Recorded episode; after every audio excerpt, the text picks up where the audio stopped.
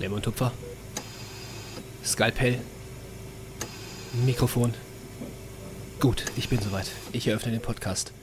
Und jetzt gerade habe ich mich gefragt, müssen wir eigentlich nicht mal langsam unser Intro irgendwie ändern? Irgendwie komme ich mir da ganz, ganz, ganz doof bei vor. Wieso? Ich, ich weiß auch nicht. Vielleicht liegt es auch einfach an meinem Klausuren-Hangover. Klausuren-Hangover. Ja, nee, das Intro bleibt so, wie es hier ist, ob du hier bist und nicht. Wir trinken jetzt erstmal unseren Kaffee. Der ist auch ganz wichtig. Er ist auch insofern wichtig, weil ich die letzten Tage echt kaum Kaffee getrunken habe. Ähm, und nachdem ich den fatalen Fehler gemacht habe, einen Entkoffinierten aufzusetzen, ne?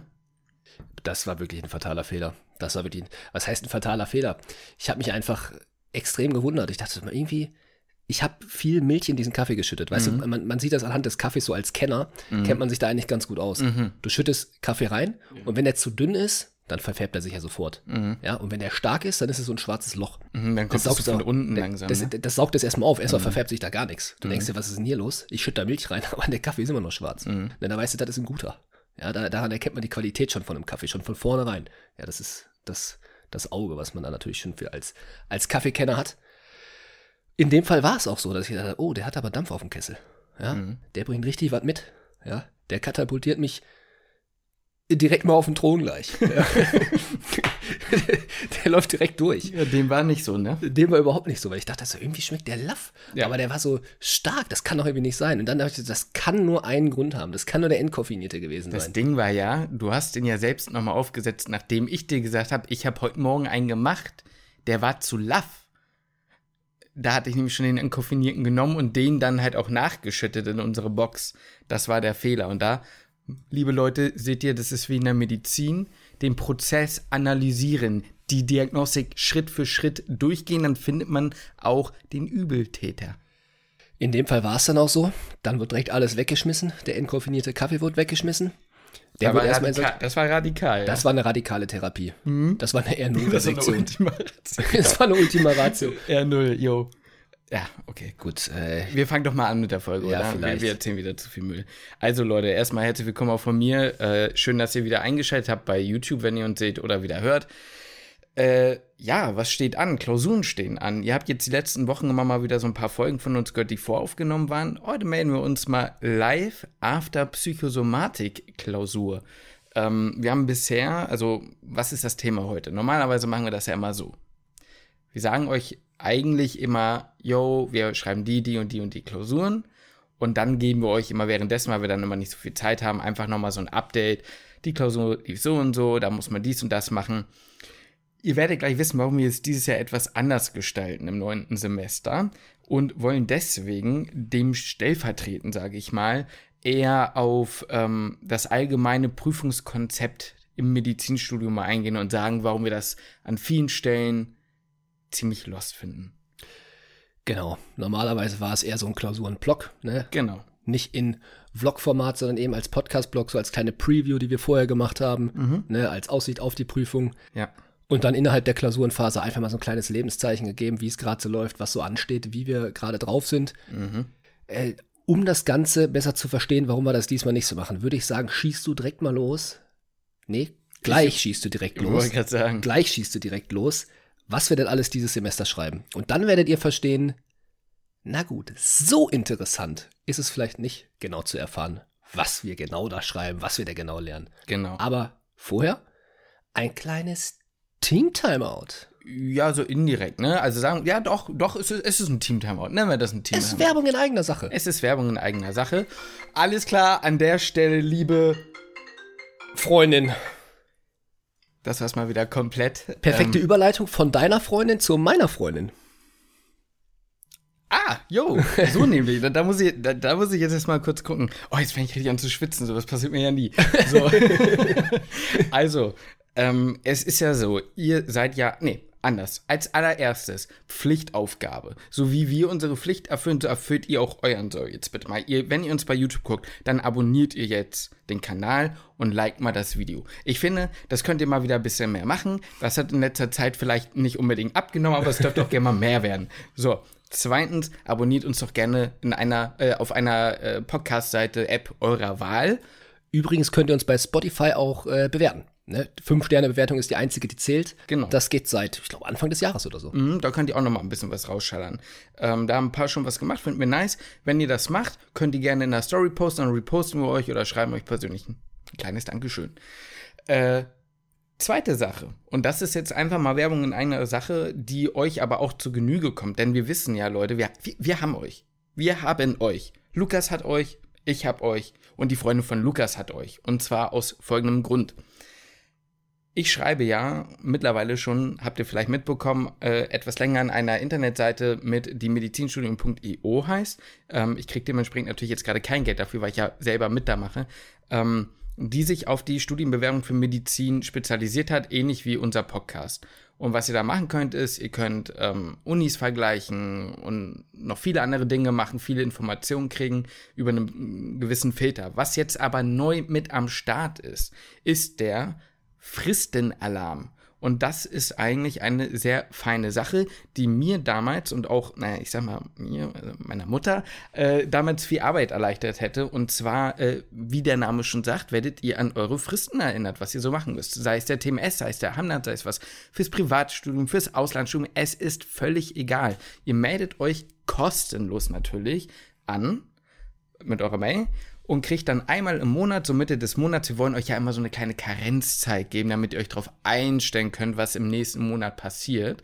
Und ähm, ja, kriegt dann einfach eure Mail. Und zwar von der lieben Freundin von Lukas, denn die hat diese Fristen für euch gesammelt. Kuss an der Stelle von Lukas an dich. Ähm, und äh, ja, ist eine coole Sache geworden. Und was auch nice dabei ist, wenn ihr jetzt sagt, ey Jungs, ganz ehrlich, ich interessiere mich aber halt wirklich nur für euch dann abonniert den Abonnenten, äh, den, den Fristenalarm doch trotzdem. Denn im Fristenalarm stehen immer noch mal so ein paar sexy Podcast-Folgen von uns drin. So, ja, hier, guck mal, da und da gibt's so einen Tipp. Vielleicht kommt ihr da ja auch noch mal auf die ein oder andere Sache. Und äh, ja, auf der Seite kann man übrigens auch unseren Podcast hören, falls man will. Und damit hast du es wunderschön abgeschlossen. Ave Maria. Ave Maria, ähm, Amen, sagt man dann eigentlich, glaube ich. Ach so, ja, gut, ist ja fast das Gleiche. Ich weiß nicht, bist du, bist du in der Kirche? Ob ich drin bin, weiß ich nicht. Ob ich religiös bin, kann ich dir mit einem Nein beantworten. Okay. Tja, ich schon. Und ich weiß, man sagt am Ende in der Kirche Amen. Amen, Justin. Auf geht's in die wilde Schlacht. Ja, dann erzähl doch mal, Lukas. Ich weiß gar nicht, wo ich anfangen soll. Also, die das Klausur, so richtig drauf. Oh, ja, ich, ich wollte es jetzt auch genauso aufziehen, mhm. weißt du? Also die Klausurenphase ist, die nimmt mich echt ein bisschen mit, mhm. muss ich ganz ehrlich sagen. Und zwar aus folgendem Grund. Ich glaube, wir haben zu früh angefangen zu lernen. ja, wahrscheinlich. Es ist wahrscheinlich so. Ich bin jetzt, ich bin jetzt wirklich schon langsam ein bisschen kaputt. Mhm. Wir schreiben insgesamt, um mal das Feld mal von vorne aufzurollen, insgesamt sieben Klausuren. Vier haben wir jetzt schon geschrieben. Sieben? Ja. Stimmt, im, insgesamt acht. Eine haben wir schon genau. im Dezember geschrieben. Sieben, ja, ja, nee, hast die, du Die habe ich jetzt mal, wir haben, wir haben äh, Pathologie, haben wir schon im Dezember geschrieben. Das war so ein bisschen vorgezogen, damit das nicht so in die Klausurenphase fällt. Ja. Das war sehr korrekt, muss man sagen, an ja. der Stelle, sonst wäre das jetzt auch noch mit drin. Ähm, aber jetzt in der Klausurenphase, die wir jetzt gerade sind, sind sieben Klausuren mhm. innerhalb von zweieinhalb Wochen. Also eigentlich gefühlt fast, oder was heißt gefühlt, eigentlich jeden zweiten Tag steht eine Klausur an. Jo. Die allererste war Medizin des Alterns und des alten Menschen. Dann sind wir übergegangen, die haben wir schon gemeistert, diese Klausur. Äh, ich glaube, das war auch eine Meisterleistung. Mm, dann die zweite Klausur. Man darf nicht unterschätzen, das Ding war nicht so einfach. Ne? Ja, ja, da können wir gleich also, noch drauf kommen. Das war, ich wollte es nur mal kurz sagen. ja, ihr denkt jetzt so, das ist so, ja, wow, okay, das ist vielleicht so ein. Nee, nee, nee, das war schon, glaube ich, mit die größte Klausur. Big Player in dem Semester. ja. Boah, jetzt muss ich mal überlegen, was haben wir denn am Montag geschrieben? Am Montag haben wir darauf geschrieben. Rechtsmedizin? Rechtsmedizin, ja. Sehr interessantes Fach, muss man Tatsächlich, sagen. also jetzt mal, das ist jetzt kein Joke. Ich glaube, das ist jeder auch da draußen, denkt sich da auch, boah, shit, ey, Rechtsmedizin klingt echt cool. Also das ist auch, äh, muss ich auch sagen, das ist auch, ist auch einfach interessant. Mhm, mhm. ich, ich, ich will gar nicht wissen, wie viele von uns, die uns hören, dann auch irgendwelche True Crime Podcasts hören oder es gibt ja mittlerweile auch relativ viele Rechtsmedizin Podcasts. Mhm. Dann vorgestern geschrieben haben wir. Boah, das ist furchtbar. Ich weiß, dass wir heute Psychosomatik mhm. geschrieben haben als vierte Klausur, aber was war denn jetzt nochmal die Gesundheitsprävention. Dritte? Gesundheitsprävention, ja, natürlich. ich sag mal so, ist das so ein markanter Name dieses Fachs. Wie kann man denn Gesundheitsprävention vergessen? Ja, Gesundheitsprävention war noch da. Ach ja. Äh, war aber auch, gehört aber auch zu den größten Klausuren dieses Semester, muss man mal ehrlicherweise sagen, ne? Ja, und was kommt noch? Jetzt kommt am Montag noch die Augenheilkunde, am mhm. Mittwoch Notfallmedizin und dann genau in einer Woche ähm, beziehungsweise wenn der Podcast rauskommt, haben wir, kommt er entweder auf Spotify, ist das dann schon der letzte Tag unserer Klausur, Oder auf YouTube ist das dann halt, sind dann nur noch zwei Tage unserer Prüfungsphase. Ja, ist egal. Wurscht. Also wenn ihr uns jetzt auf YouTube hört, dann haben wir quasi ähm, Notfallmedizin gerade geschrieben und Auge ist auch schon vorbei. Und wenn ihr uns auf Spotify hört, dann haben wir es gerade heute geschafft oder sind, wenn ihr uns gerade auf dem Weg zum FSJ oder so hört, auf dem Weg zur Klausur. So ist es, weil die letzte Klausur ist Naturheilverfahren, Rehabilitationsmedizin und physikalische Medizin. Und physikalische Medizin. Das oh. hat nichts mit Physik zu tun. nee. Ja, wobei irgendwo hat es wahrscheinlich schon was mit Physik zu tun, aber ähm, ja, es ist ein. Ja, gut. Ja, ihr, ihr, merkt schon, es sind jetzt halt nicht so die klassischen Fächer so im Medizinstudium, an die man jetzt von mir aus denkt, wie innere Medizin, Chirurgie, äh, von mir aus halt auch Pharmakologie, Mikrobiologie. Das sind so, finde ich, so die Fächer, an die man ja vielleicht schon eher denkt, wenn man ans Medizinstudium mhm. denkt und nicht an Medizin des alten Menschen, ähm, Gesundheitsprävention, äh, ich sag mal, so ein Fach wie Psychosomatik, das ja. steht auch irgendwie eher relativ weit hinten an. Ich sag es mal nett. Diese Fächer sind nicht so besonders greifbar für Studierenden im, in der Ausbildung. Ja. ja. Das ist natürlich alles, ne, wie ich immer gerne sage, nicht despektierlich gemeint. Nur sind es halt sehr viele sogenannte Querschnittsfächer. Das heißt, ähm, es kommt irgendwie aus allem was dazu und irgendwie ist es auch was richtig und irgendwie ist es auch nichts und irgendwie auch doch und irgendwie auch nicht. Ja, weil man halt so viele Dinge, wie du ja schon sagst, es ist ein Querschnittsfächer und es ist auch bei uns das eingeteilt in, in, in Querschnittsbereiche. Mhm ich glaube, also wenn ich mir jetzt, will mich jetzt nicht weit, zu weit aus dem Fenster lehnen, du kennst dich da mit dem Modellstudiengang besser aus, aber ich glaube, da gibt es solche Module ja. Also das wird ja in den einen, in eine, also beispielsweise schreibt der Berlin eine Klausur, weiß ich jetzt nicht, wie viele Fragen dazu jetzt kämen, theoretisch, oder ob es das überhaupt gibt. Doch, das weiß ich halt auch nicht genau, wie integriert diese soziologischen Geschichten dann in den Modulen sind. Ne? Das ist wahrscheinlich auch ein bisschen abhängig davon. Und ich glaube, die sind eher am Anfang, diese ganzen Sachen. Aber um euch mal kurz nur zu sagen, Medizin alter Mensch ist jetzt nicht nur die Sache von häusliche Versorgung und Medi also MDK oder sowas, sondern da geht es dann auch klar um ähm, Sturzgefahr, dann in dem Kontext Orthopädie oder äh, plötzlich nochmal einen Abriss in die Demenzdiagnostik, das was natürlich total wichtig ist ja. an sich. Aber man hat es halt auch so theoretisch schon in der Psychiatrie irgendwo gehabt. Das in der Neuro. In der Neuro und dann ist es jetzt halt wieder in der, in, beim Medizin des alten Menschen mit drin. Dann hast du aber halt auch noch so was natürlich wie Pflege gerade, Krankenkassen mhm. und Pflegekasse und Lukas, den ganzen Gedöns. Und bedienen uns einfach der Lernspirale. Jo. Die hat sich aber wirklich in mich reinspiralisiert. Mann, so. Ja, also es oh. sind so, ja, wie ihr merkt schon, so Fächer, die sind so alles oder nichts. Und deswegen mhm. gibt, also weiß ich nicht, ihr könnt es ja gerne in die Kommentare schreiben. Justin hat ja gesagt, ihr sollt mal wieder liken und, und kommentieren. Mhm. Äh, das könnt ihr ja dann mal reinschreiben. Findet ihr das interessant, wenn wir was darüber erzählen oder nicht? Weil ich fände es, glaube ich, echt nicht interessanter, jetzt viel darüber zu erzählen.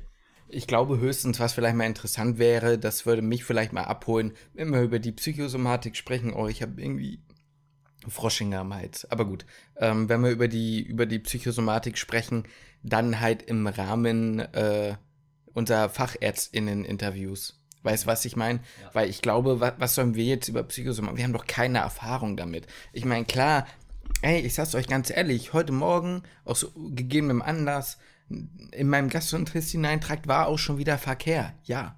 Aber äh, ich glaube nicht, dass. Na egal, komm. Man kann darüber sprechen, aber ich glaube, du meinst eher so die Fächer Gesundheitsprävention oder so. Na, ne? natürlich sind Fächer dann halt Rechtsmedizin, mhm. ähm, Psychosomatik, Notfallmedizin, das natürlich, das sind natürlich Dinge, ja. die sind irgendwo ganz interessant. Mhm. Natürlich ist die Augenheilkunde auch einfach ein wunderschönes Fach. Da haben wir auch extra unser Wahlfach gemacht. Eben, einfach weil es mich auch wirklich interessiert. Mm. Das sind natürlich die Fächer, die halt irgendwo, aber ich sag mal, Gesundheitsprävention alter Mensch ist halt einfach jetzt nicht so spannend. Ja. Also, ja. Äh, wie sagt man das am besten? Es ist teilweise richtig und wichtig, aber es ist halt, ähm, ich sag mal, wenn du, wenn du im fünften Studienjahr bist, nicht, dass wir was können, um Gottes Willen, wir sind immer noch absolute Noobs und Plebs, aber ähm, ja, ich weiß nicht. Es ist halt irgendwie, müssen es dann acht Klausuren sein. Und vielleicht kommen wir da gerade so ein bisschen über in, in, in das heutige Thema eigentlich. Genau. Meine, wir reden schon wieder so ein bisschen.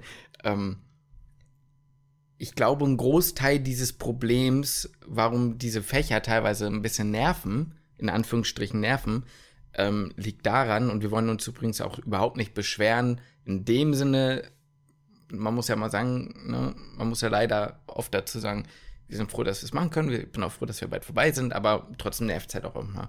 Ähm, nee, was ich eigentlich sagen will, ist, ich glaube, ein Teil, der nervt, der dazu beiträgt, dass die Klausurenphase insofern sich manchmal so ein bisschen, ich würde sagen, unnütz anfühlt, liegt A an dem C-Wort, weil man es praktisch nicht wirklich gemacht hat und B, die Art der Prüfung einfach zu dem Fach nicht passt. Finde ich teilweise. Ja. Und da geht es ja um MC-Prüfungen um über, über Sinn. Ja, und was mich halt vor allem halt auch stört, und das merke ich gerade wieder in der Klausurenphase, und deswegen habe ich auch gesagt, man hat zu früh angefangen zu mhm. Wir haben jetzt, ich weiß nicht, drei Wochen vor der Klausurenphase wirklich angefangen, drei Wochen vor der ersten Prüfung, ungefähr, drei, vier Wochen drei, sogar schon. Ja, ja. Das war halt insofern wahrscheinlich zu viel, weil das sind dann insgesamt, ist es eine Zeit von sechs, sieben Wochen, die man sich wirklich mit dem Klausurstoff auseinandersetzt. Wo ich, muss ich ganz ehrlich sagen, jetzt nicht das Gefühl habe, ich habe jetzt einen großen Lernzuwachs in meiner Ausbildung zum Mediziner irgendwie gewonnen. Mhm. Habe ich überhaupt nicht das Gefühl. Mhm. Äh, natürlich wird man immer irgendwo was passiv mitnehmen, das, mhm. das ist klar, das wird man immer so, aber weißt du, ich hätte diese sieben Wochen, die ich äh, schon, ich sag mal jetzt nicht immens viel Zeit jetzt wie in der Vorklinik natürlich investiert habe, dafür bin ich dankbar, dafür bin ich sehr glücklich, ja. dass wir keine extrem anstrengende Klausurenphase haben, mhm. aber die Zeit, die ich investiert hatte, wenn ich mir überlege, ich hätte das in was anderes investiert, wäre ich wahrscheinlich weitergekommen, einfach in meiner, in meiner Ausbildung, in meinem Wissenszuwachs und hätte das Gefühl gehabt, äh, wie gesagt, ohne den Fächern zu nahe treten zu wollen, dass ich vielleicht wirklich eher Fortschritte gemacht hätte und ich da, ich sag mal, mich eher auf Prüfungen vorbereitet habe, in denen ich dann einmal ganz kurz mein Wissen insofern preisgebe. Ich würde nicht, äh, ich würde sogar eher sagen, einfach mal einmal kurz auskotze, mhm. ähm, wo eigentlich gar, auch gar nicht so viel Wissen ist, was mhm. noch die nächste Sache ist, sondern ich kann diese scheiß Fragen halt beantworten. Ja teilweise nicht mal basierend auf das, was ich gelernt habe. Und dann denkt man sich, okay, man hat es eigentlich unnötigerweise gelernt, aber trotzdem bereitet man sich auf, irgendwie auf die Klausur vor, also wie so ein Teufelskreis. Ja, ja. Und dann hat man irgendwie sich mit was beschäftigt, was einen irgendwie nicht nach vorne bringt. Äh, trotzdem besteht man dann irgendwie die Klausur, mhm. aber halt einfach nicht mit dem, was man gelernt hat. Das ist irgendwie so eine verzwickte Situation. Ja. Und das ist irgendwie das, was mich so ein Stück weit frustriert. Mhm. Also, was man dazu auch noch sagen muss, wir haben ja auch schon vor Weihnachten gelernt, so ein bisschen. Da haben wir ein paar andere Sachen gelernt, da haben wir jetzt nicht zwangsläufig Klausur, Klausurenstoff gelernt. Da habe ich halt Amboss gelernt. Ähm, ich, ich glaube, wir müssen mal ganz kurz, bevor wir weiter in, in, deine, in die Diskussion mit deinem Punkt eingehen, kurz nochmal erklären für die Leute, die es nicht wissen. Weil wir auch ein paar Leute haben, Mann, was ist denn heute los?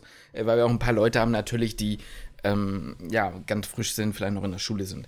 Im Medizinstudium, zumindest im Regelstudiengang, ähm, ist es halt häufig so, dass die Klausuren folgendermaßen aufgebaut sind. Wir haben letztens eine, vielleicht eine kleine Anekdote, wir haben letztens eine Nachricht bekommen, wo die Frage war, äh, fallen euch eigentlich Hausarbeiten nicht mega schwer? Denn sowas macht man in der Schule nicht. Da dachte ich mir, Bre, wir schreiben keine Hausarbeiten. 99, 95% unserer Prüfungen sind MC, Multiple-Choice-Klausuren. Was bedeutet das?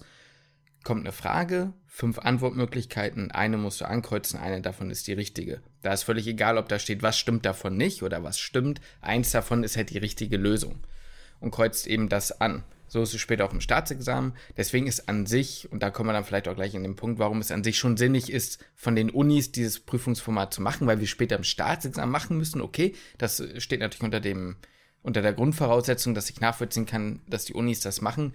Trotzdem, sage ich mal, ähm, kommen da, ja, so ein paar ja, da entsteht irgendwann so ein eigener Kosmos, äh, was, was, was MC-Prüfungen angeht. Weil ähm, wer denkt, dass man MC-Prüfungen mit ähm, der Anwendung des angeeigneten Wissens und äh, bezüglich der Realität in der Klinik beantworten kann, der schneidet sich aber gewiss den Finger.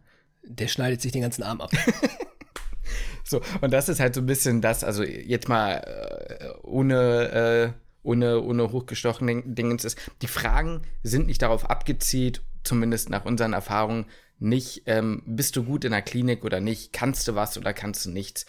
Es ist eher dieses, hast du das und das in der Vorlesung gelesen oder hast du ähm, irgendwelche Diagnos Diagnosekriterien, Tools, irgendwas auswendig gelernt, die dann abgefragt werden. Aber auch ganz häufig, und das ist das, was ich meinte mit, man muss teilweise nicht mhm. mal gelernt haben, ja ganz häufig ist es auch so, dass es einfach obvious ist, was die, was die richtige, ja. wenn man der deutschen Sprache wirklich mächtig ist und so ein bisschen Fingerspitzengefühl hat, welche Antwort jetzt einfach Quatsch ist und welche okay sich, äh, sich in Ordnung anhört, dann kristallisiert sich da manchmal halt einfach auch schon raus, was die richtige Antwort ist. Und ich meine, wir haben noch nie eine Prüfung, sind noch nie durch eine Prüfung gefallen. Mhm. Ich bin auch noch nie durch eine Prüfung gefallen, aber ich würde bei weitem nicht sagen, und ich habe auch gute Noten sogar mhm. tatsächlich. Wenn ich mir meinen Notenschnitt angucke, bin ich immer überrascht. Mhm. Da denke ich so, boah, das sieht ja eigentlich ganz nice aus. Mhm. Sieht ja aus, als wäre ich ein guter Student. Mhm. So. Aber wenn ich da mal wirklich überlege und mal wirklich reflektiere, wie gut kann ich jetzt das ein oder andere Fach, ist jetzt eigentlich völlig wurscht welches, ne? Wie gut kann ich denn das? Da muss ich eigentlich ganz oft ehrlich zu mir sein und sagen, ey, wenn ich jetzt in der Klinik wäre und mich würde ein Kliniker die gleiche, Fra die gleiche Frage stellen, ohne die fünf Antwortmöglichkeiten, ich wüsste von dem Thema nichts, gar nichts. Ich könnte nicht mal, nicht mal einen Hauch von dem wiedergeben, was in den Antwortmöglichkeiten. Ich, ich, ich könnte das nicht mal einordnen zum Teil, ja. aber ich kann die Frage richtig beantworten. Mhm. Ja, vielleicht bin ich auch, was MC-Techniken angeht, habe hab ich da ein ganz gutes Gespür, vielleicht ein bisschen mehr ein Gespür als andere. Ja. Habe ich so zumindest in Das mehr als ich auch. Habe ich zumindest, ja, das war das auch so meine Erfahrung so aus den letzten Jahren, dass ich da irgendwie manchmal einfach ein Bauchgefühl habe, was jetzt richtig ist. Aber das ist halt auch so, Weißt du, das ist so dämlich irgendwie. Ja, ja. Ich, hab, ich schreibe eine gute Note, ich habe von mir aus eine 1, eine 2, irgendwas, aber ich habe eigentlich gar keine Ahnung. Hm. Ja, das ist ja auch das, was ich auch sehr häufig habe. Ähm, ich meine, wenn wir aus der Klausur rauskommen, ist es ja auch meistens, also ihr merkt schon, die Folge ist so ein bisschen, wir haben da jetzt keine klare Struktur, es ist einfach so ein kleiner Talk, sage ich mal, über, über die Art und Weise dieser MC-Prüfung, weil vielleicht kommen wir auch gleich noch ein bisschen darauf ein, wie könnte man, also was wäre Idealbedingungen, die, wo wir auch wissen, es ist nicht erfüllbar. Man muss natürlich immer sagen, wer meckert, der muss einen Vorschlag machen. Sagen wir euch ganz ehrlich, es gibt keinen Vorschlag, der umsetzbar ist mit dem System, was wir gerade haben. Ich sag's ja auch, die Vorschläge, die wir gleich machen werden, wir haben uns ja so ja auch schon mhm. mal drüber unterhalten. Die sind mit Sicherheit auch tausendmal anstrengender. Und da bin ich auch irgendwo so als eher faul gestrickter Mensch mhm. froh, dass man, ich sag mal, auch so ja, ganz gut durch ja. die Klausurenphase kommt. Da, da, bin ich natürlich froh drüber. Mhm. Ähm, aber die anderen werden, ich sag mal jetzt, wenn es rein um den Lernzuwachs geht, vielleicht wird dann auch der Spaßfaktor wieder ein bisschen mehr werden, ist auch nochmal ein anderes Thema. Und dann würde man vielleicht, wäre ich vielleicht mhm. auch dann nicht so, nicht so faul, so gesehen. Mhm. Ähm, aber ist egal. Also ich meine, der Lernaufwand ist ja. natürlich von dem auf, was man jetzt macht, ist so gesehen wahrscheinlich geringer. Das glaube ich auch. Aber das ist zum Beispiel ja nie mein, mein Anspruch. Also meine Sache ist halt häufig, ähm, ich würde behaupten, kannst mich gern korrigieren, wenn wir aus Klausuren kommen, dann ist es meistens so, da rege ich mich manchmal über Fragen auf, weil der Kontext der Frage meiner Meinung nach nicht so wiedergegeben ist, dass diese Frage eindeutig zu beantworten ist. Also natürlich weiß ich am Ende die Antwort und ich, oder was heißt natürlich, aber es, es passiert nicht selten, dass ich sage, ich, ich, ich weiß die Antwort, was die damit wollen. Ich weiß, was die wissen oder ich weiß, was die möchten, was ich denke. Genau das, so. genau das ist es nämlich. Man weiß, worauf die Frage halt abzielt. Und deswegen genau. kann man sie halt beantworten. Bei dir ist dann, ich sag mal, das ist der Unterschied bei uns beiden manchmal. Mhm. Du hast Wissen, auf was du zurückgreifen kannst, und das wird dir manchmal zum Nachteil. Und ich habe manchmal kein Wissen, auf was ich zurückgreifen kann, weiß, was gefragt sein sollte, mhm. nehme die Antwort und dann ist das meistens richtig. Ja. Und bei dir ist es halt so, du denkst, ja gut, aber eigentlich ist jetzt nicht genug Information gegeben, weil man müsste jetzt noch dies und das halt eigentlich wissen. Ja. Äh, was, ja, was ja eigentlich gut ist, weißt du, was ja eigentlich eher zeigt, dass du dich mit dem Stoff auseinandergesetzt hast. Mhm, mh. Aber du stehst dann da und stehst zwischen zwei, drei Antworten. Ja, zum Beispiel finde ich diese, ich, ich, ich persönlich finde Fragen super dämlich, um euch mal ein konkretes Beispiel zu geben. Der und der Patient oder die und die Patientin, was machen sie als erstes? Das ist eine dumme Frage, weil in der Klinik, also meiner Meinung nach, erstens damit ich weiß, was ich als erstes mache, reicht mir nicht zu sagen, da kommt ein Patient mit der und der Symptomatik. Da muss ich wissen, wie ist sein Zustand oder ihr Zustand. Ja, da brauche ich vielleicht mal ein paar grundlegende Informationen davon. Also, weißt du, ich, ich sage jetzt mal irgendwie Bauchschmerzen. Da kommt ein Patient mit Bauchschmerzen in die Klinik. Was machen Sie als erstes? Ja, als erstes mal eine Anamnese. So aber du kannst mir doch nicht 75 Antworten. Also, und da musst du natürlich wissen, theoretisch, wenn du jetzt wirklich in der Klinik bist oder wenn ich jetzt drin wäre in der Notaufnahme, du musst natürlich wissen, wie ist der Schmerz? Ja, wann hat der angefangen? Kam der nach dem Essen? Kam der nicht nach dem Essen? Hatten sie solche Schmerzen schon mal? Wie fühlt sich der Bauch denn an? So, und das sind so, ich, ich, ich werde schon wieder sauer, ja, sorry, weil, weil ich mir so denke, daran geht, es, es geht nicht darum, was du kannst und es geht auch nicht darum, was du denkst. Und oft ist es dann so, dass dann eine Frage nämlich gestellt wird, die darauf abzielt, dass du eine gewisse Kategorie kennst. Ich nenne mal ein Beispiel von, ich nenne mal den CRB 65 Score. So, Pneumonie. Nehme ich den Patienten jetzt auf, also hat er ein hohes Risiko oder eben nicht, nehme ich den jetzt auf oder nicht? Wenn der scheiße aussieht in der Klinik, wenn ich den in der Notaufnahme hat und der hat vielleicht kein so hohes Risiko, aber der sieht scheiße aus. Ich glaube, dem geht's richtig kacke. So, dann werde ich ja nicht anhand dieses Scores entscheiden. Und ich habe auch in der Notaufnahme schon so oft gehört, Bro, ich kann den Well-Score auch nicht auswendig. Wir haben den da hängen. Und dann gucke ich halt. So, und das ist so das, was mich so teilweise unfassbar triggert. Bitte korrigiert mich, wenn ich da komplett neben, daneben mit meiner Meinung liege. So. Aber ne, so oft ist es halt eben dieses Gefühl von, es geht nicht darum, dass du einen dass du einen, einen Blick für Dinge bekommst. So. Ja, lass uns da gerne in den Austausch gehen. Also ja. ihr könnt es, ich meine, ich unterschreibe das so, wie du das sagst.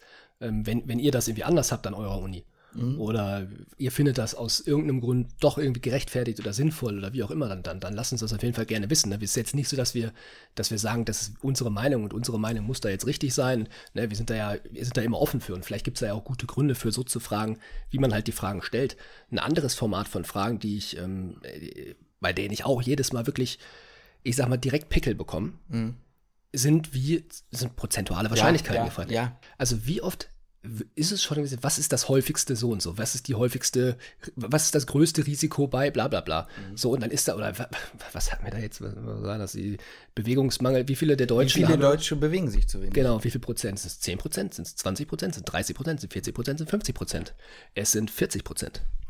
Etwas über 40 Etwas über 40 Prozent. Etwas über 50 Prozent haben eine äh, eingeschränkte Gesundheitskompetenz. 54,3 Prozent. Aber als Antwortmöglichkeit war etwas über 50 Prozent. Nein, also die Sache ist so, was, ich, was ich, ich verstehe, und das ist wieder dieser Riesenunterschied. Und jetzt wird es ganz paradox. So. Manchmal frage ich mich, ich, ich sehe das total, wie du meinst, ich reg mich tierisch über die Auf äh, Dingens aus. Das ist genau das gleiche, wie wenn ich mich darüber ärgere, dass sie irgendeine Person fragen oder so, oder irgendein historisches Ereignis. Ist egal. Aber ja, ist ja alles schon vorgekommen. Jon Snow. ja, ähm, ihr lacht, es war wirklich Jon Snow. Aber, ähm, Jo, es war wirklich Jon Snow. Es war wirklich Jon Snow. Cholera-Ausbruch. Und wir reden nicht von Game of Thrones. So. Ähm, nee, was ich eigentlich sagen wollte ist, ähm, und jetzt kommt das Dumme, ich reg mich ja auch total drüber auf und finde ich auch total dämlich. Aber äh, manchmal denke ich mir, sind diese, diese epidemiologischen Fragen ähm, sind teilweise ja für einen Arzt oder eine Ärztin in der Klinik fast relevanter, als die letzte Klassifikation der letzten Definition zu wissen, weil, oder, oder, oder auch Äthiologie oder sowas, weil manchmal denke ich mir so, du hast irgendeine Erkrankung oder da kommt jemand und du kennst dich vielleicht nicht so gut aus, zeig ein bestimmtes Beispiel, aber du weißt, das kommt quasi nicht vor bei Menschen über 60. Die Person ist aber 84. So, ist jetzt nur ein hergeholtes Beispiel. Dann würde ich mir noch denken, so, okay, dann ergibt das Sinn. Das ist aber für Studierende der komplette Killer, weil, ne?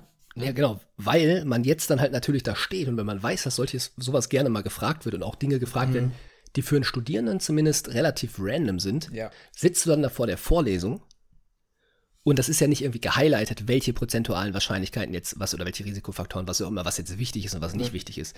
Das ist ja super schwierig einzuordnen, ja. zu kategorisieren. Das ist jetzt wichtig, das nicht. Und dann hast du da eine Vorlesung, die aber zu bombardiert ist. Mhm. Mit, mit Prozentzahlen. Mit Prozentzahlen. Und dann stehst du und denkst, ja, was, was soll ich denn davon jetzt lernen? Ja. Und man muss dazu auch sagen, selbst wenn es in der Vorlesung gesagt werden würde, Vorlesungen, ich, meine, meine Devise ist, Vorlesungen sind freiwillig und du darfst keinen Nachteil davon haben, wenn sie nicht drankommt, sofern du den Vorlesungsstoff kannst. Klar kann man dann wieder sagen, ja gut, dann steht ja drin in der Vorlesung, aber so funktioniert es ja nicht. Ne? Ähm, was ich dazu noch, was wir dazu noch mal kurz sagen sollten, vielleicht. Ähm, Manchmal steht es auch nicht in der Vorlesung. Ja, das stimmt auch, ja, das stimmt. Ähm, nee, was ich dazu vielleicht kurz noch mal sagen wollte, ist folgendes. Und zwar, ähm, in der Klinik sind die Klausuren beantwortbar. Es geht nicht darum, dass wir uns gerade darüber aufregen und sagen, das ist zu schwer. In dem Sinn. Also vielleicht, um das nochmal kurz ein bisschen zu spezifizieren. Es geht wirklich darum, dass wir rein davon, also wir, wir wollen jetzt wirklich nur das Prüfungsformat mit der Sinnigkeit für uns als werdende Ärzte in Anführungsstrichen sozusagen vergleichen. Also ist das sinnig, so zu fragen und was gefragt wird und nicht, ist es zu schwer oder ist es nicht zu schwer. An dieser Stelle, Lukas, wir haben jetzt mittlerweile 30 Minuten um. Ich habe auch genau das gleiche gerade gedacht. Wir haben es diesmal heute nicht verpasst. Nee. Team Timeout, die zweite.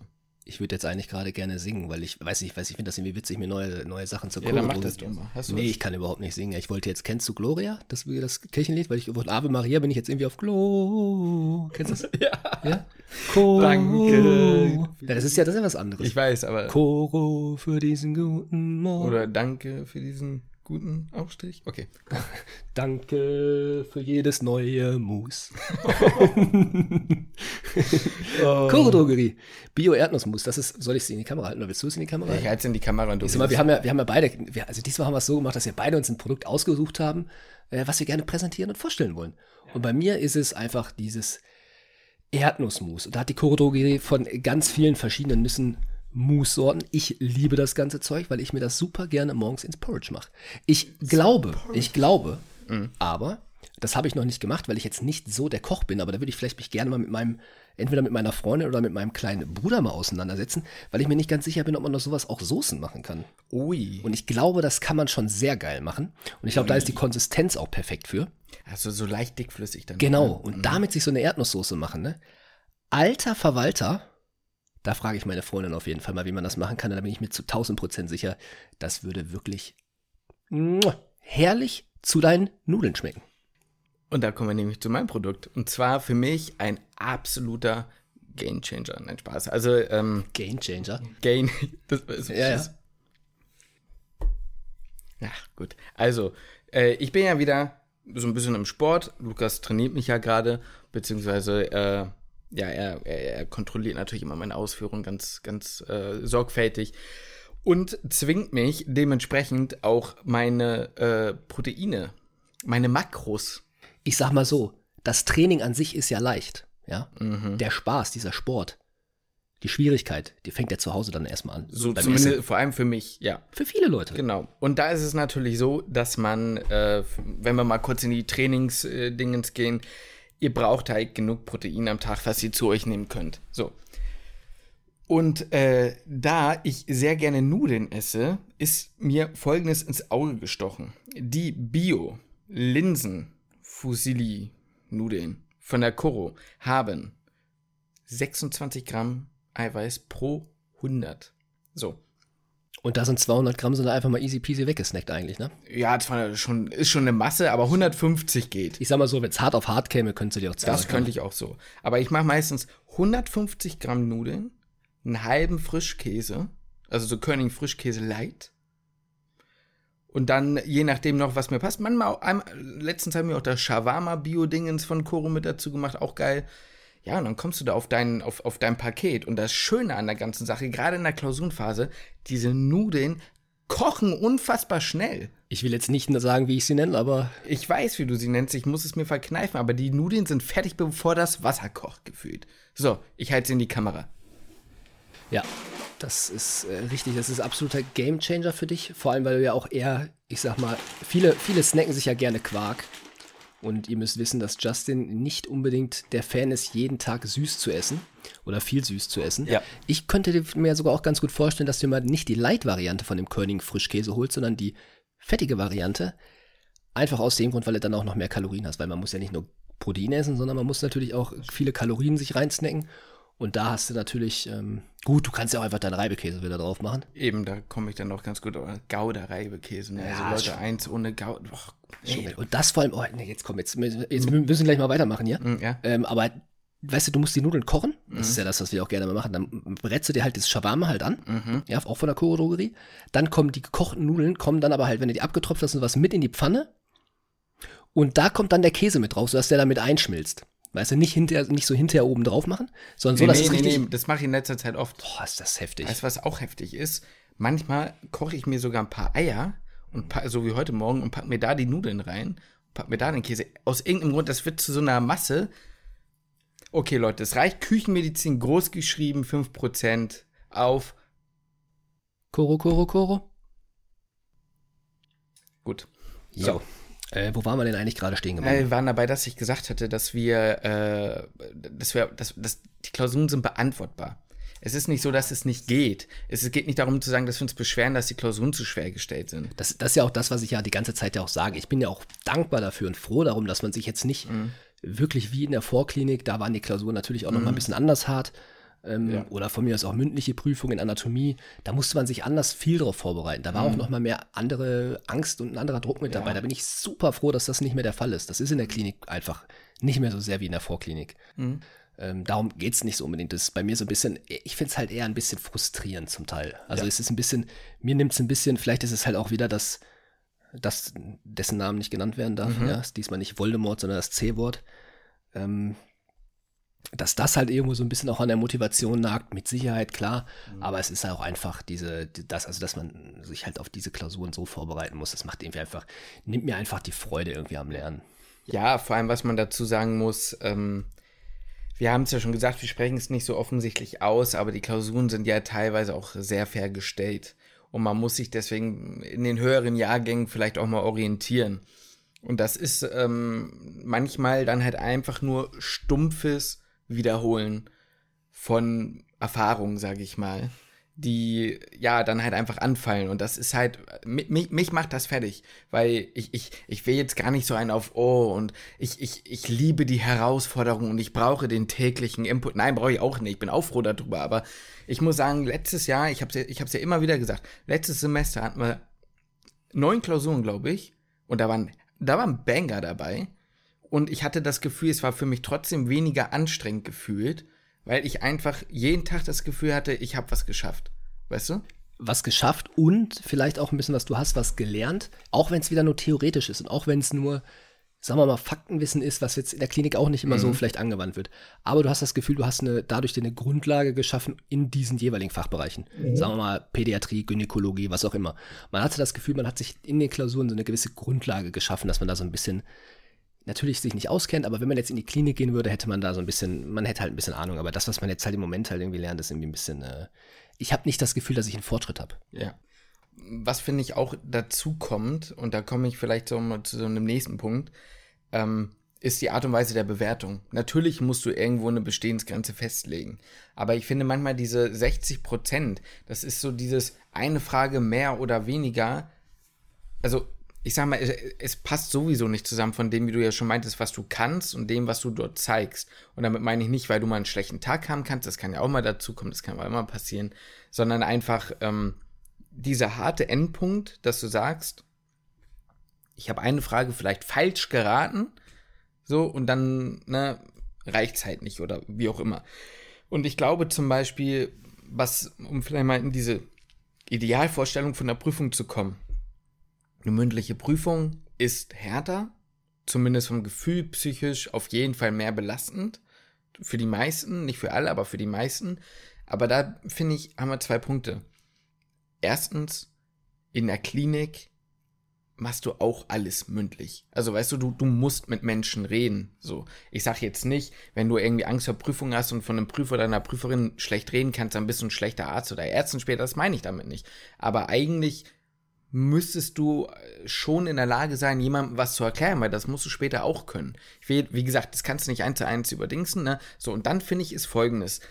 Meiner Meinung nach wäre es vielleicht gar nicht so schlecht, die Idee zu sagen, von es gibt keine klare Bestehensgrenze, sondern, und da wird es halt schwierig, woran willst du es festmachen, und dann wird es sehr subjektiv, sondern eher dieses, wir möchten sehen, dass du ein Wissen hast, worauf du zurückgreifen kannst und dass du begründen kannst, wieso du Dinge machst.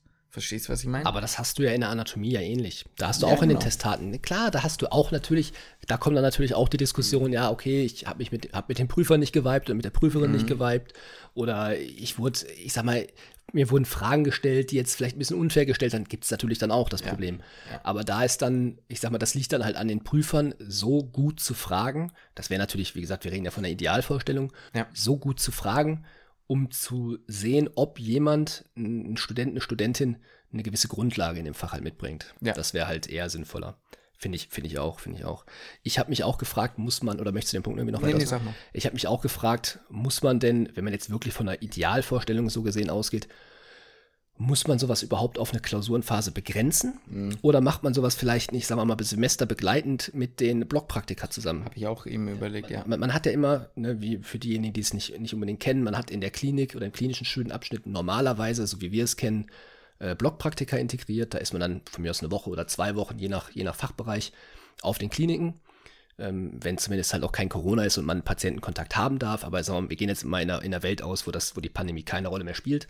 Ähm, man geht auf, auf die Station, auf die Kliniken und du begleitest von mir aus oder du bekommst vielleicht ein, zwei Patientenfälle, mhm. die du dann halt am Ende vorstellen musst. Ja. ja. Plus ein anderer Punkt, vielleicht muss man auch in dem einen oder anderen Fach mal einen Arztbrief schreiben. Ich weiß, mhm. das wird mich voll unter Stress setzen. Ich weiß, du meinst, klar. Aber ich kann ja nicht mal, also ich persönlich kann nicht mal wirklich gut schreiben. Ja, mhm. wenn ich, ich, ich bin froh, wenn ich später, später meine, meine, meine, meine Satzbausteine habe, meine Textbausteine habe und die ich einfügen kann, wo ich Copy-Paste machen kann. Ja. ja, dass man, dass man diese Dinge halt vielleicht ja. irgendwie lernt. Dass man vielleicht einen Patienten vorstellen muss, dass das als, ähm, als, als Prüfungsleistung, als Leistungsnachweis halt vielleicht einfach ausreichend ist mhm. und dass man diese Abschlussklausur halt vielleicht einfach quasi wegfallen lässt und ich sag mal, über das Jahr hinweg immer wieder quasi Leistungsnachweise halt erbringen muss und dann diese Klausur am Ende ja, mein Gott, von mir aus schreibst du dann halt Klausuren in den Fächern, wo du das nicht machen kannst, Gesundheitsprävention mhm. beispielsweise.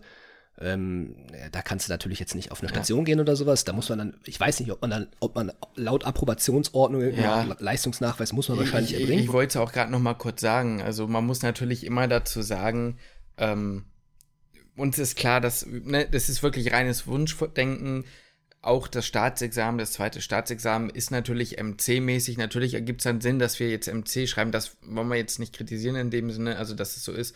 Ähm, und wie gesagt, auch, dass die Approbationsordnung kannst du ja nicht einfach aushebeln, aber ist, wie gesagt, ein Vorschlag. Ich sag mal so, ich überlege halt gerade einfach nur über Dinge, ja. die, ich sag mal, lass mal jetzt auch mal in der Überlegung mal das Staatsexamen weg, das zweite. Mhm. Ne, ich, ich, mag das jetzt gerade mal irgendwie einfach mal so eine hypothetische Welt ja, zu erschaffen. Wir machen gerade einfach mal so eine Ja, einfach mal so eine Utopie. Ja. Ja. Das Ganze mal auf eine Metaebene. ja. Nein, aber jetzt einfach mal in so einer fiktiven Welt, wo man jetzt von mir aus auch kein zweites Staatsexamen hat, wo mhm. es nur darum geht, hinterher vorbereitet zu sein. Vorbereitet, gut medizinisch ausgebildet zu sein. Weil da gehen wir nämlich auch noch auf einen ganz anderen Schritt hin, den man aus, aus den haben wir jetzt gar nicht mehr mit drin gehabt, den man aus England mit integrieren könnte. Mhm. Ähm, nur, dass ich den Punkt nicht vergesse, weil du jetzt ja. weißt, worum es geht. Ja. Ähm, ja, jetzt haben wir gerade den Faden so ein bisschen verloren. Warte mal, wenn man jetzt das, äh, sag mal, das zweite Staatsexamen weglässt, genau, dann muss man, hat man die MC-Prüfung ja quasi aus, sag mal, so gesehen ausgehebelt, dass man es nicht unbedingt integrieren muss und dass man auch als Studierende sich nicht explizit darauf vorbereiten muss. Und warum mhm. dann halt nicht, naja, eben den Weg gehen, dass man halt einfach, ich sag mal, gut ausgebildet wird und dann zusätzlich zu diesen Leistungsnachweisen, die wir jetzt gerade halt gesagt haben, mit man muss einen Patienten vorstellen, eine Patientin vorstellen, muss sich mit dem Krankheitsbild dementsprechend auseinandergesetzt haben und was ja natürlich dann in dem Sinne auch viel meiner Meinung nach praxisnah ist, ist, dass du ja gar nicht vielleicht zu dem Zeitpunkt, wo du den Patienten, die Patientin bekommst, dich mit dem Wissen auseinandergesetzt haben musst, sondern vielleicht bekommst du den Patienten, die Patientin, hast Zeit, dich darauf vorzubereiten, mit, dich mit dem Krankheitsbild auseinanderzusetzen und dann kannst du dich im Laufe der Zeit quasi damit so auseinandersetzen, dass du dann halt dann dessen geprüft wirst. Klar, da muss man auch wieder sagen, da ist man dann sehr spezifisch in einem Krankheitsbild ja, und ja. ist nicht breit aufgestellt. Aber vielleicht macht man es dann so, dass man halt spezifisch zu dem einen Krankheitsbild fragt, aber dann halt auch noch weitergehend mhm. zum generell, sagen wir mal jetzt mal Pädiatrie beispielsweise, mhm. man hat ein bestimmtes Krankheitsbild und fragt dann Pädiatrie allgemein nochmal weiter ein bisschen nach. So, plus das Ganze gekoppelt, jetzt wird es aber halt auch ein bisschen viel, ähm, mit so einem Logbuch, was wir uns öfter mal auch mhm. schon gefragt haben, dass das halt einfach Sinn machen würde. Aber jetzt ja. sag doch mal, was wir, also das ist ja eine Sache, da haben wir ja schon tausendmal drüber gesprochen. Ja, ja, gleich. Also ich muss ja kurz mal einhaken. Also ich sehe den Punkt alles. Ein Beispiel für euch nochmal praxisnah. Wir waren in der Neurologie, haben Parkinson-Patienten gesehen und sollten dann eine Übergabe an die Oberärzte machen, die da war. Das hätten wir gern gewusst, bevor wir die Patienten untersucht haben, so dann wäre es vielleicht ein bisschen besser gelaufen, sagen wir es mal so. Aber an sich, so stelle ich mir das dann vor. Das war ein cooles Gespräch. Wir waren in einer Gruppe und da hat sie nämlich ja auch mehr gefragt. Wir waren dann am Ende ja nicht nur beim Parkinson-Patienten von dem, was er hat, sondern welche Typen gibt es denn? Weißt du, welche Tremortypen gibt es und all sowas.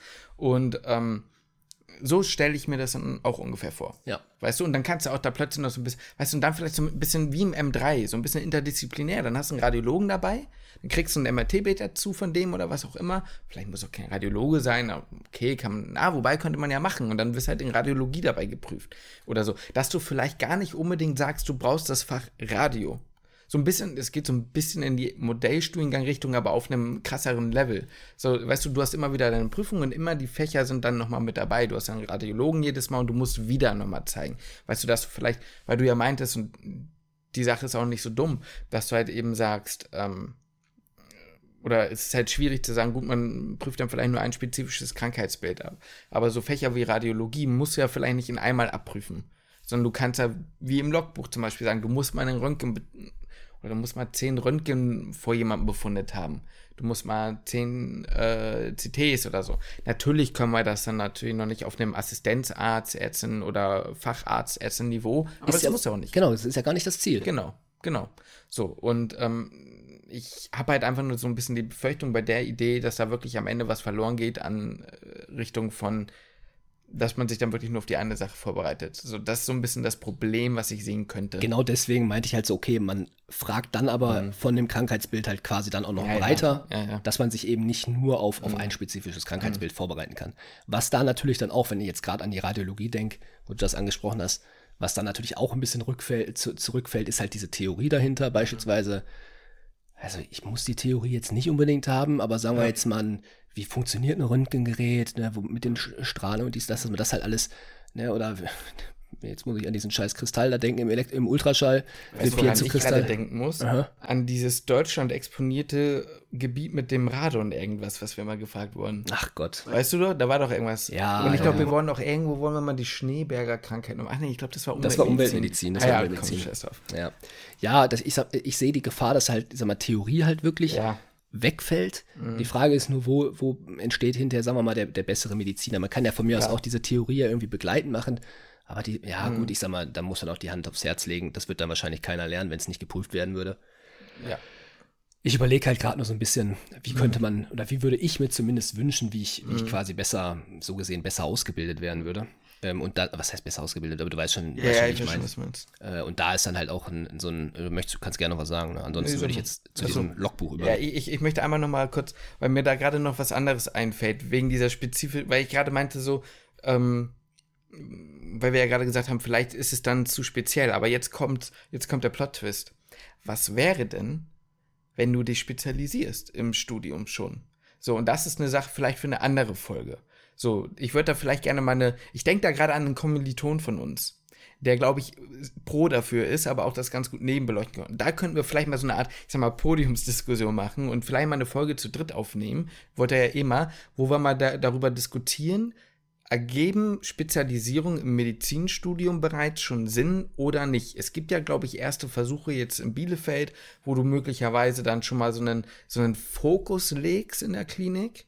Ähm, aber ergibt Sinn zumindest zu sagen, ey, ich weiß, ich will Chirurgie nicht machen, ich schmeiß das raus ab dem vierten Jahr beispielsweise nach oder oder oder na, sagen wir mal sagen wir mal anders äh, ich, ich weiß ich will Chirurgie nicht machen ich mache Grundkurschirurgie und die Chirurgen unter uns die machen externe Kurschirurgie und Grundkurs Innere so weißt du ob das sind weil weil dann hast du nämlich plötzlich dieses Ding dann kannst du in dem Fach öfter prüfen und kannst Innere ein bisschen weniger prüfen und so weiter. Muss dann natürlich dann auf der Approbation dann später, okay, jetzt geht's weiter, aber irgendwann schreiben sowas wie, hat Zulassung für Chirurgie.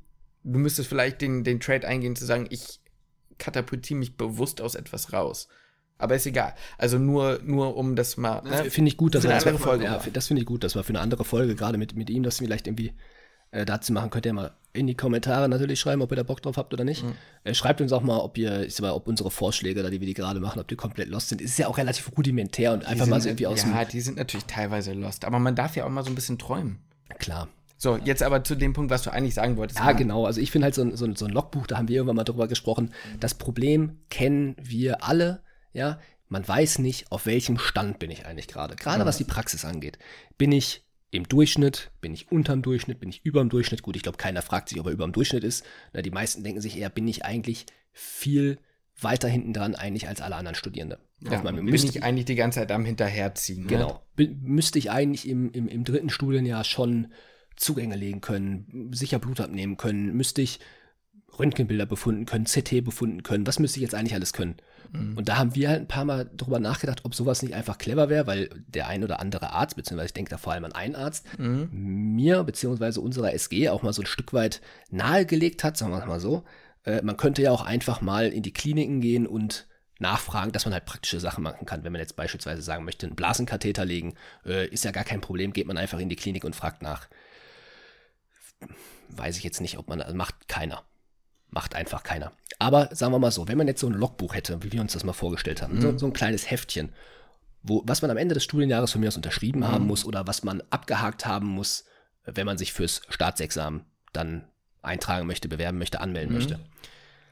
Dass da drauf steht, okay, drittes Studienjahr, du musst 50 Mal Blut abgenommen haben. Mhm. Dann hat man einen Richtwert. Alles klar, ich muss 50 Mal Blut abgenommen haben. Das muss einem dann irgendwie ein Arzt gegenzeichnen, eine Ärztin gegenzeichnen, dass man es getan hat. Du musst einen Blasenkatheter gewechselt haben oder fünf Blasenkatheter gewechselt haben. Mhm. Aber das ist erst im vierten Studienjahr. Das heißt, ich weiß im dritten Studienjahr, ey, alles fein, dass ich das noch nicht ich kann schon machen, aber ich muss es noch nicht können. Genau, es ist gar nicht so, es ist gar nicht so angedacht. Und dann weiß sogar halt auch das ärztliche und vielleicht halt auch pflegerische Personal, mhm, das ist ja, ja. was man halt eigentlich von jemandem erwarten kann. Ja, ja, ich glaube, es ist ja quasi, ähm, um es um Modellstudiengang Sprache zu übersetzen, eine klare Formulierung von Lernzielen. Was ist das Lernziel für dieses Studienjahr? Praktisch, weil man ja immer davon sagt, man lebt davon oder der, der, die Medizin lebt vom Praktisch. Also, weißt du, das ist halt das Ding. Da gehe ich kurz in eine andere Schwarte, aber da muss ich kurz aufpassen, dass ich nicht übertreibe. Es heißt immer, das Wichtige ist, wie sie mit dem Patienten umgehen. Das Wichtige ist, ist die Bindung. Das Wichtige ist die partizipative Entscheidungsfindung. Empowerment des Patienten. Wertschätzung, Empathie und, und so weiter und so. Kongo ja, es ist doch so. Es ist ja auch ein Retalk, so sage ich auch nichts gegen. Aber wir üben es doch nicht. Und sorry Leute, ihr im Modellstudiengang, jetzt mal einen Retalk, ihr übt es auch nicht mit eurem Kit. Nein, es ist doch einfach so. Also zumindest, okay, also ich ein bisschen zurück.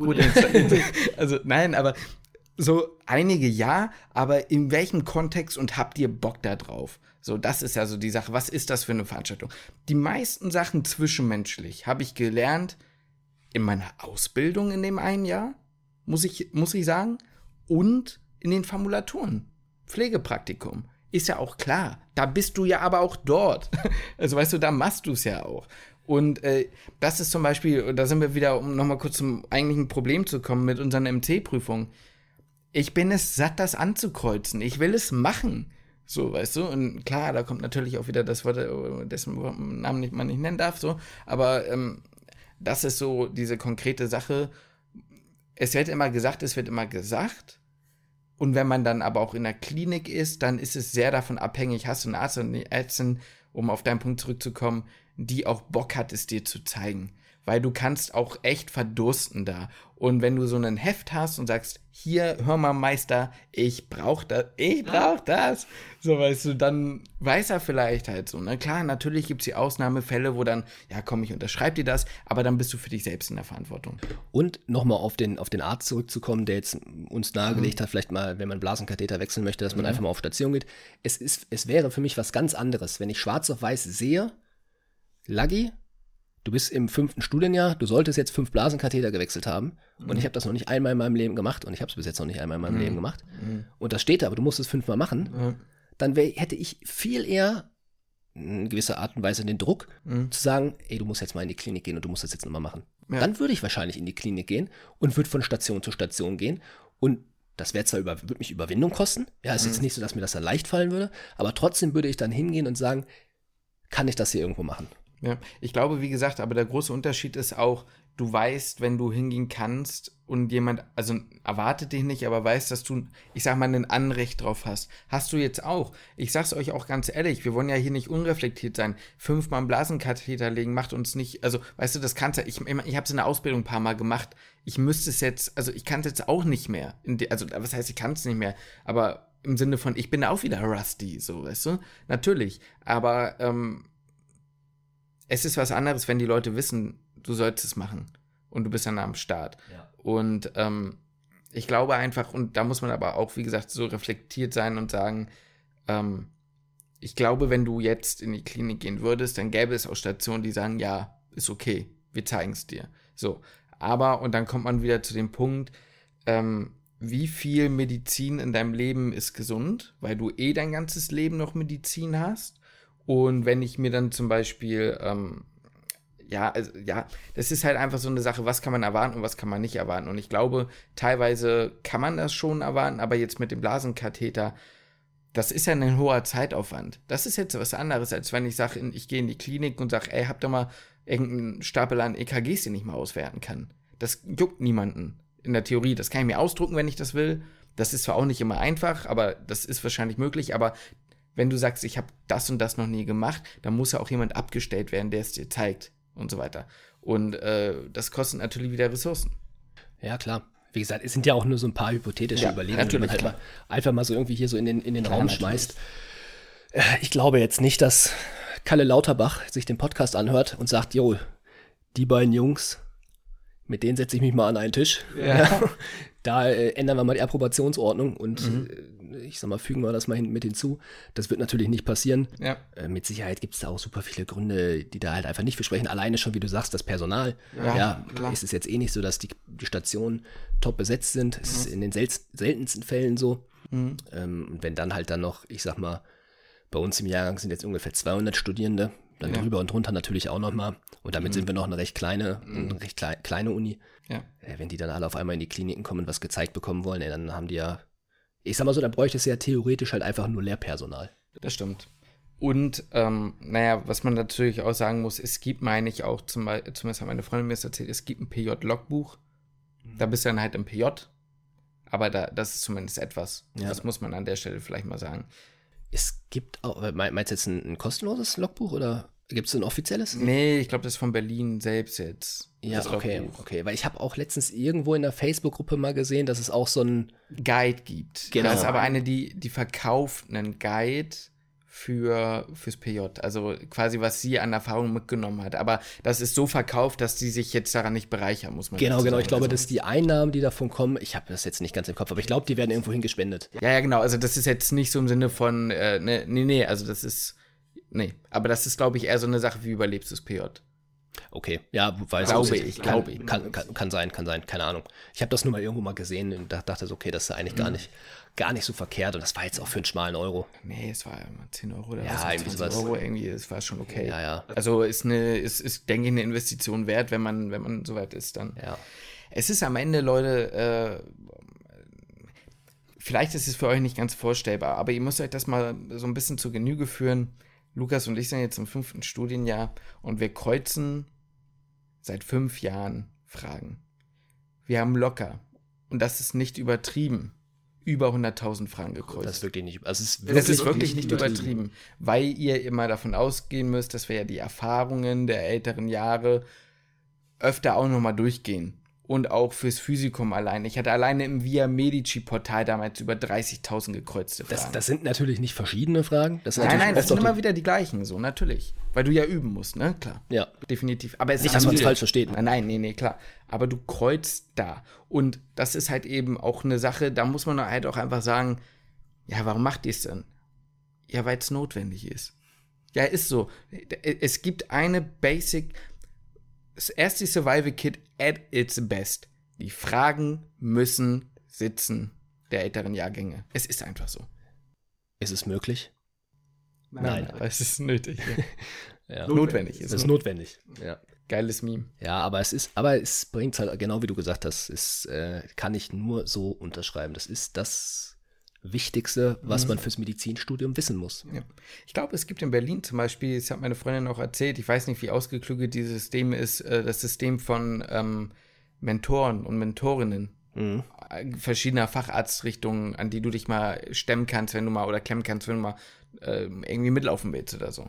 Das finde ich auch ganz cool. Ja, das ist wirklich so. cool. Ähm, ich weiß halt, wie gesagt, nicht, wie gut das funktioniert und wie ausgereift das ist, aber auch das stelle ich mir, und da hat es ja auch eben England nochmal äh, angesprochen, eigentlich ganz gut an. Ich weiß, ich habe das die ganze Zeit noch im Kopf.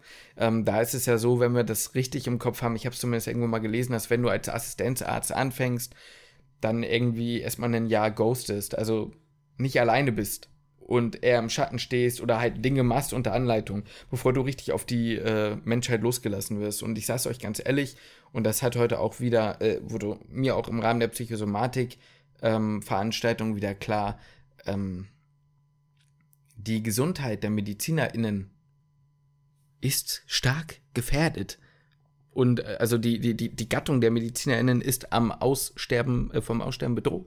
Ist, ist sogar vielleicht auch wieder fast eine, eine Idee für eine eigene Folge, da mal drüber zu machen, was, ich sag mal, insofern darauf gemünzt, ähm, warum haben wir halt Schiss ja. vor dem Berufseinstieg ja. oder auch von mir aus aufs PJ gesehen ja. oder sowas. Ne? Warum haben wir da halt einfach äh, richtig die Hosen voll? Ja? Da kann ich am Bein hier unten schütteln, das rechte Bein, mhm. ja, und dann fällt mir der Ködel da unten aus der Buchse. Ach du Kacke. Okay, ja, im wahrsten Sinne. Ähm, ja, also irgendwie ist es so eine Folge gewesen, die so ein bisschen Frust ablässt, aber na, man muss dann natürlich dazu sagen, an sich ist es ja auch richtig, äh, MC-Fragen zu stellen. Wie gesagt, die Staatsexamina vom IMPP sind so aufgebaut, das wiederum, ach ja, das würde ich auch noch sagen, ist auch wieder so ein Ding, Approbationsordnung. Ja, aber die Modellstudiengänge schaffen es ja zum Beispiel in Berlin und Hamburg auch immer nur eine Klausur zu das, schreiben. Das ist halt auch so eine Sache. Es funktioniert doch da auch. Genau, das, wir hatten es in Rechtsmedizin ja halt wieder, irgendwie Approbationsordnung, muss man sich dran halten, dies und das. Aber denke ich mir so, der Modellstudiengang in Berlin, ob der jetzt in äh, Hannover ist, ob der jetzt in, in Bochum da Reformstudiengang ist, keine Ahnung, was Köln. die da machen, in Gölle, ja, ist, ist, ist ja völlig Jacke wie Hose. Ist mhm. gehops wie gesprungen, die schaffen sie auch irgendwie. Und bei denen, das, das Studium ist auch, erfüllt auch die Approbationsordnung. Also ich, ich blick das also da jetzt nicht. In einem gewissen Spielraum muss es ja geben. So. Ja. Weil, was, ja, ist egal. Also, ähm, was wir euch damit vermitteln wollen. MCs sagen nicht unbedingt was darüber aus, was ihr könnt.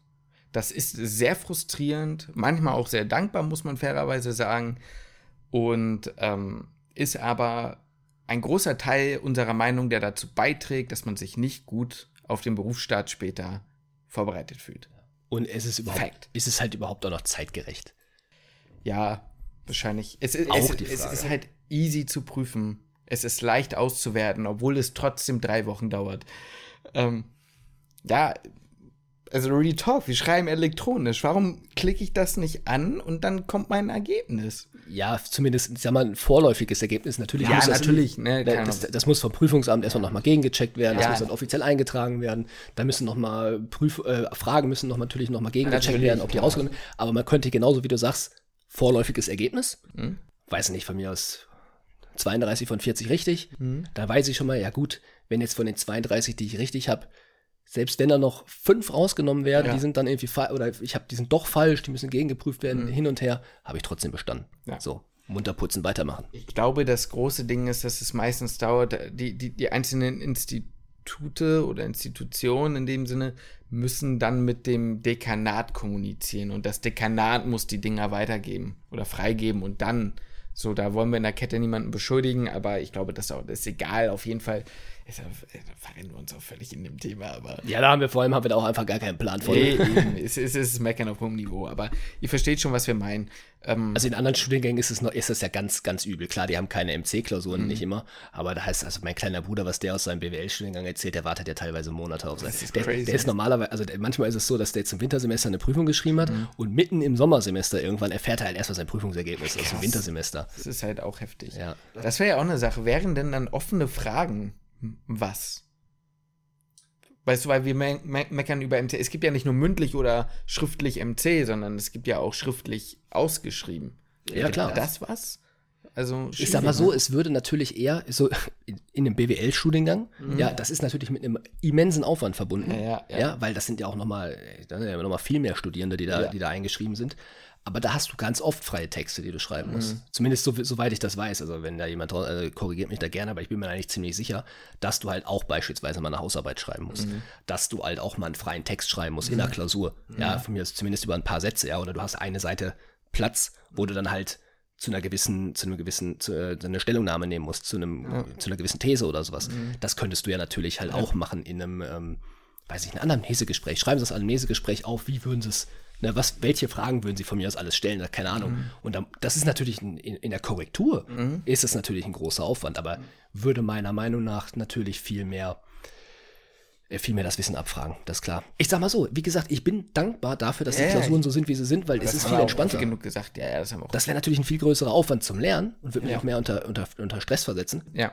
Ähm, aber würde mit Sicherheit natürlich mehr das Wissen abfragen. Wir haben in Psychiatrie zum Beispiel einen psychopathologischen Befund geschrieben crazy viel Aufwand, aber ich habe das Gefühl, das ist hier drin. Ich kann es natürlich nicht mehr perfekt, aber ich habe das Gefühl, ich habe es gecheckt.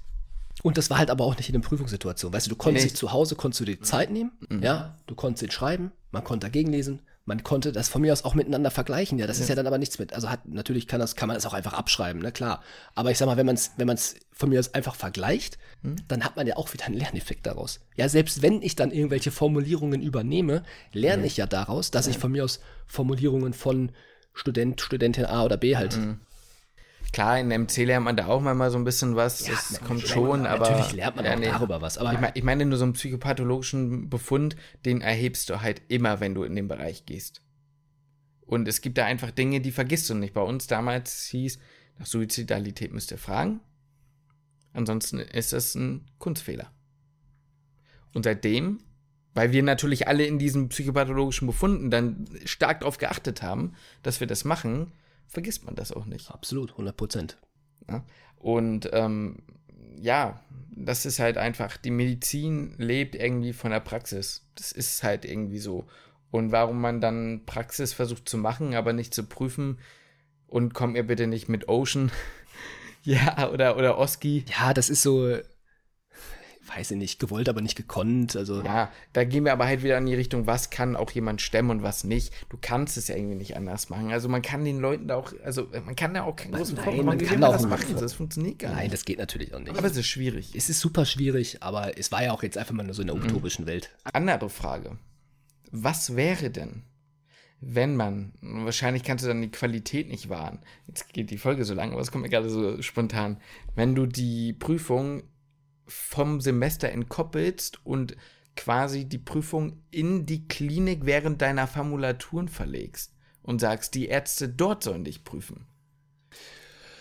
Ach so, ja, okay, aber dann musst du ja überlegen, du machst ja nur, also du machst ja so gesehen nur vier Formulaturen. Eines beim Hausarzt heißt du Ja, du müsstest natürlich andere, also du müsstest sozusagen irgendwie mehr, mehr Praxiseinsätze haben. Also du nimmst quasi was vom Semester weg, weil du und, und es dann so sehen, dass du dann in dem Punkt, wo du ich sag mal, größere Blockpraktika. Man kann es auch ja, so okay, sagen. Okay, okay, weil das ist ja. Eigentlich ist es das. Weil genau, das ist ja das, was ich jetzt, was ich ja auch eigentlich wie zwischendurch mhm. meinte, das in die Blockpraktika integrieren. Mhm. Wie, genau wie du sagst, man kann natürlich die Blockpraktika auch ein Stück weit ausweiten mhm.